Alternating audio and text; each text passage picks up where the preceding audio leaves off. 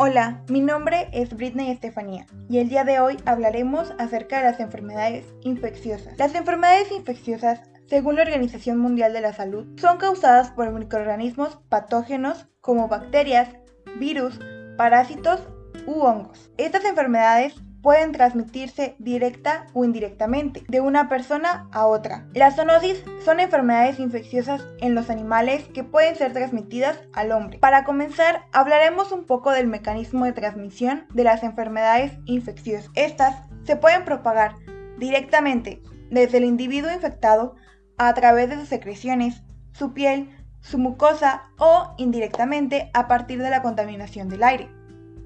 En las enfermedades infecciosas no transmitibles, el microorganismo no se transmite de un individuo a otro, sino que requiere de circunstancias especiales, ya sea el medio ambiente, accidentes u otras para su transmisión. En estos casos, en los que las personas infectadas no transmiten la enfermedad, los microorganismos necesitan especies de vectores intermediarios, como los mosquitos. Un dato curioso es que las pandemias solo son causadas por enfermedades transmisibles, pero también se producen excepciones ocasionales, como lo fue en el caso de la peste negra. Esto se debe a que las epidemias también pueden considerarse en términos de la proporción de personas infectadas con una enfermedad transmisible, como es el caso que estamos viviendo actualmente, del coronavirus, del cual hablaremos más adelante. Ahora, continuando un poco más con el tema, hablaremos de las características generales de las enfermedades infecciosas. Estas enfermedades se caracterizan por la aparición de distintos síntomas, entre las que cabe mencionar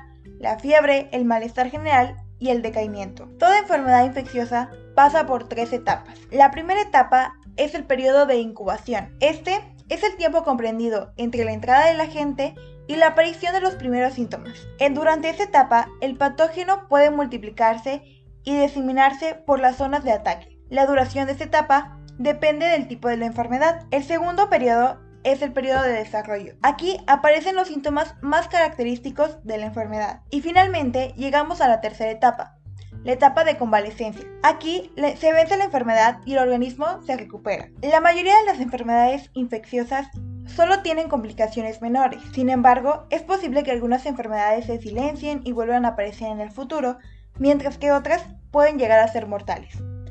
Es muy importante recordar que las enfermedades infecciosas tienen mecanismos de prevención muy importantes. Sin embargo, te hablaremos de ellas más adelante, en un siguiente podcast.